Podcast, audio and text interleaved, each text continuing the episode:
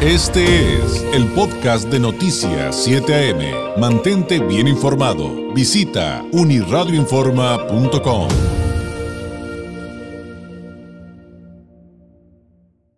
Pues usted sabe que uno de los temas que hoy están sobre la mesa y tienen nerviosos a muchos es el famoso Plan B que se podría votar en el Congreso de la Unión.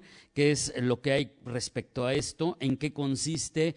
Eh, como siempre eh, pues podemos poner sobre la mesa que hay eh, temas eh, que preocupan mucho, otros que pudieran resultar eh, positivos que podrían resultar eh, para el crecimiento de la democracia en nuestro país, para el desarrollo de los procesos democráticos de nuestro país, pero para ponerlo en su correcta perspectiva, como es costumbre en este espacio, pues vamos a hablar con expertos, con, con quienes sí saben de estos temas a fondo, como lo es el caso del doctor Carlos Barbosa Castillo, bueno, doctorando Carlos Barbosa Castillo, el maestro catedrático, escritor, aquí le platicamos alguna vez de nociones históricas del derecho electoral en México, experto en derecho electoral. Carlos, ¿cómo estás? Muy buenos días. David, buenos días. Como siempre, me da mucho gusto saludarte y a todos quienes nos escuchan a través de tu, de tu estación. Oye, eh, pues lo que se podría votar hoy tiene claroscuros. Eh, empecemos por los que nos deberían de preocupar, que sabemos que vienen en diferentes aristas. Eh, ¿Tú qué pondrías en la mesa, que es lo más importante de lo que pudiera ser aprobado el día de hoy? Eh, un tema que me preocupa de sobremanera es que tanto en la minuta de origen como en la minuta revisora, es decir, del de la Cámara de Senadores, eh, se reproduce lo que para mí es un error que podría generar muchas controversias en el proceso electoral. ¿no? El, es, el primero de ellos es que eh, la elección del presidente de la República que en el 2024 y en todas las eh, elecciones de presidente de la República que existan, establece ahí que el método para seleccionarlo se da mediante el voto directo. Punto. Y esta parte que pareciera para muchos pues, inusual, o mejor dicho, usual, que bueno que así se elija a un presidente mediante el voto directo, las características del sufragio en la Constitución no solamente es directo, sino también es voto libre, universal, secreto. Y entonces este me parece que es un error de redacción que se reprodujo en la Cámara de Orígenes y se reproduce en la Cámara Revisora. Es decir, para elegir al presidente de la República bastará con el voto directo y se suprime voto universal, voto secreto, voto libre, y esto, sin lugar a dudas, en el momento de la realidad social va a generar muchas controversias, muchas dudas y mucha politización. Otro de los elementos que me parece grave es que se elimina de la materia electoral eh, las consultas populares y la revocación de mandatos, es decir, la democracia participativa.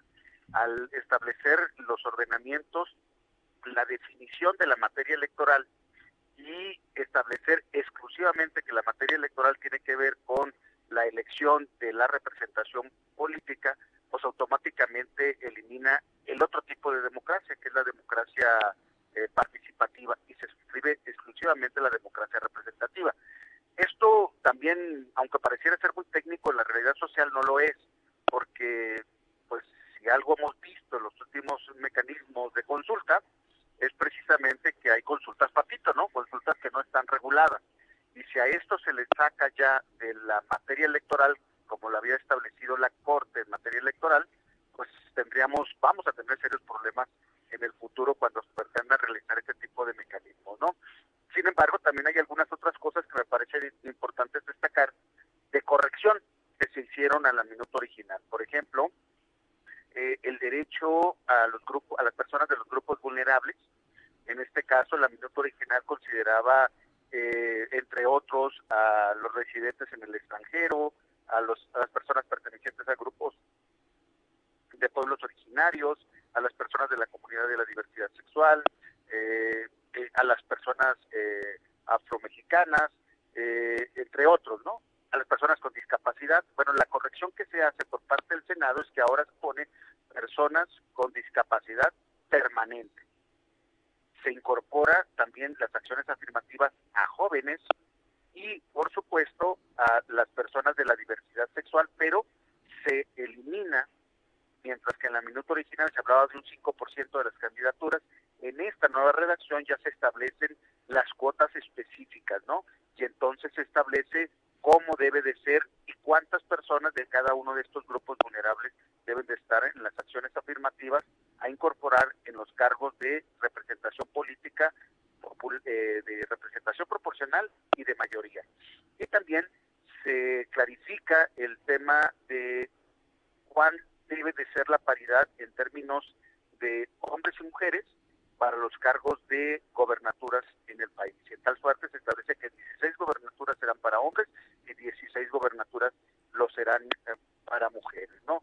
El texto que se está discutiendo o que se va a discutir el día de hoy es un texto amplio, más de 700 hojas, eh, David, no es un tema menor, hay muchas, muchas correcciones de forma, muchas correcciones de forma y algunas otras de fondo.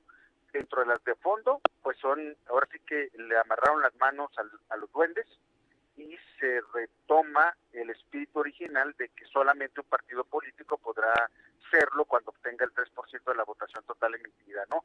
Sin transferencia de votos, sin que en la mitad de un estado pues se tenga una votación mayoritaria y la otra no, y entonces pudiera ser ya con eso suficiente para ser un partido político, ¿no?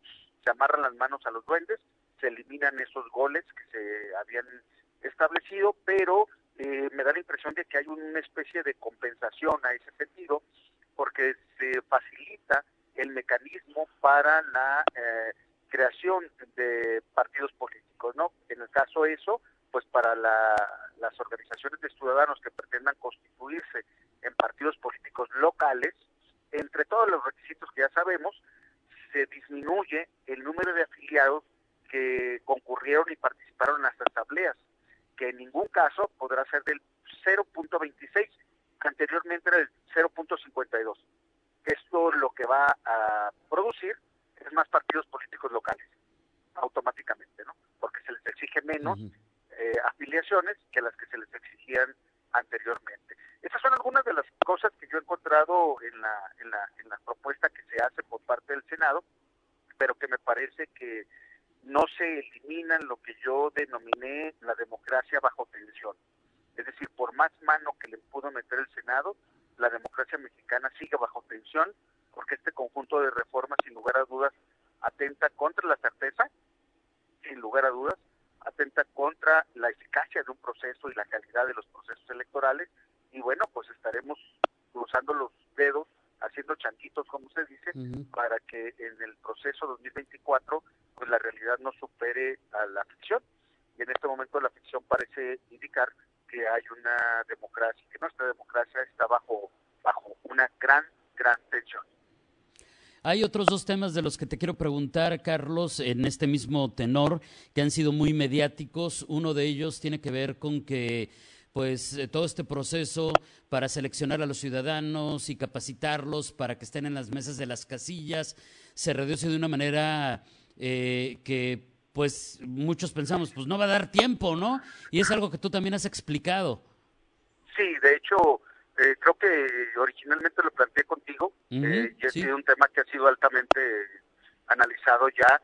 Eh, efectivamente, si algo vale la pena reconocer en la democracia mexicana, la mesa directiva de Casilla, eso nos hacer de reconocimiento mundial por su grado de eficacia. 99.99% su integración es casi perfecta, ¿no?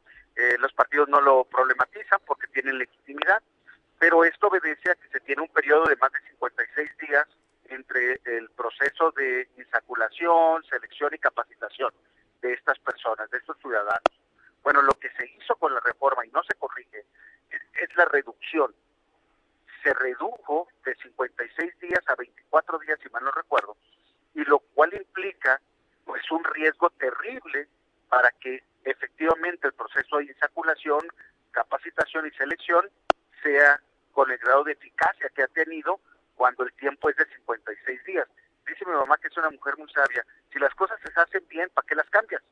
Y en este caso, si teníamos un grado de eficacia de reconocimiento mundial del 99.99, con un periodo de tiempo ciertamente eh, pertinente, ¿por qué lo reduces? Entonces la moneda está en el aire. La pregunta será es, con veintitantos días para integrar, seleccionar y capacitar a personajes de las mesas directivas de casilla, será suficiente para tener instalaciones con el grado de eficacia que teníamos antes? Es una pregunta que está en el aire.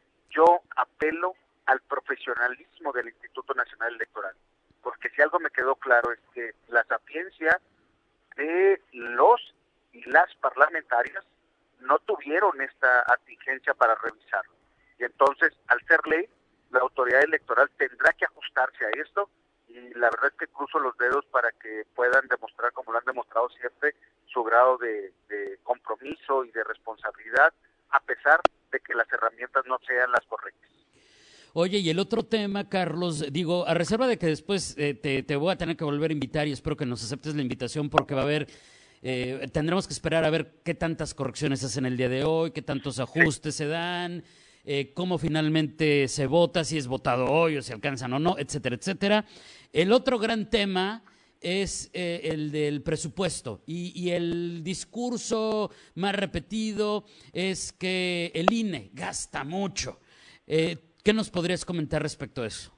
Sí, el trancazo que le metieron al INE es de arriba de los 6.300 millones de pesos. Y bajo un argumento, yo, yo le llamo verdades a medias. Le llamo verdades a medias porque eh, juzgan a todo el Instituto Nacional Electoral por el sueldo excesivo que tienen 123 personas, pero el INE se compone de casi 17 mil personas.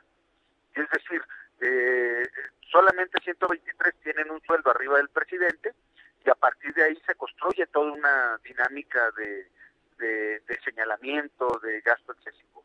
La pregunta debería de ser si con lo que nosotros gastamos en la democracia mexicana se ha garantizado precisamente elecciones libres, transparentes, no violentas. La respuesta es obvia. En México, nuestras elecciones son libres, son transparentes y son no violentas. Es decir, se ha garantizado a lo largo del tiempo, desde el 2000 para acá, una sucesión presidencial, inclusive de partidos políticos diferentes, sin alterar el orden social. Y eso, me parece, como dice el comercial, pues no tiene precio. Sin embargo, cuando se señala personajes que tienen sueldos arriba del presidente de la República, lo pertinente hubiera sido, pues a esos quitarles ese sueldo, ¿no? Y se acabó. Pero no afectar, por ejemplo, la reducción del tiempo en la instalación, selección, en la selección, eh, integración y capacitación de las mesas directivas de casilla, porque ese es el alma de la democracia mexicana y ahí sí se le pegó. Se redujo el tiempo, se redujo el personal y estamos con un santiamén sin saber cuál va a ser el grado de eficacia de un órgano electoral cercenado en la integración del ADN de una democracia que es la casilla. ¿no? Claro, claro. Efectivamente, creo que eh, para mí también es uno de los puntos esenciales. Digo, a reserva de que cada uno de los que nos acabas de explicar y otros que faltaría discutir en otro momento no dejan evidentemente de ser importantes. Carlos, ¿con qué podemos cerrar en este momento? Evidentemente estamos como en transición, están, es, todo esto está en progreso, habrá muchos cambios, pero eh, a manera de conclusión, ¿qué nos podrías comentar? Yo creo que todavía el el, proceso legislativo formal no ha concluido y el informal tampoco. Es decir, lo que pudimos hacer un análisis a partir de hoy, de ayer y a hoy, puede cambiar en el seno del Parlamento por una razón muy sencilla. Los intereses son muy fuertes los que están en juego. Y si algo se ha demostrado que los intereses que están en juego chocando son los intereses de la propia familia del grupo dominante.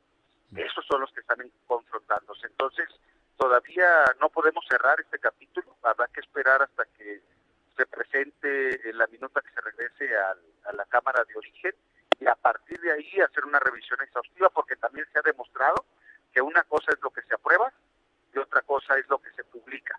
Entonces mm. habrá que esperar cuál es lo correcto. ¿no? Carlos, te agradezco enormemente, te mando un abrazo y nos escuchamos muy pronto. Gracias y buenos días. Creo que sí, David, un abrazo como siempre, un saludo. Gracias, es el maestro Carlos Barbosa Castillo, catedrático, escritor, experto en derecho electoral, pues anticipando parte de lo que podría suceder si se vota el día de hoy, este plan B electoral del Ejecutivo Federal. Este fue el podcast de Noticias 7am. Mantente bien informado. Visita unirradioinforma.com.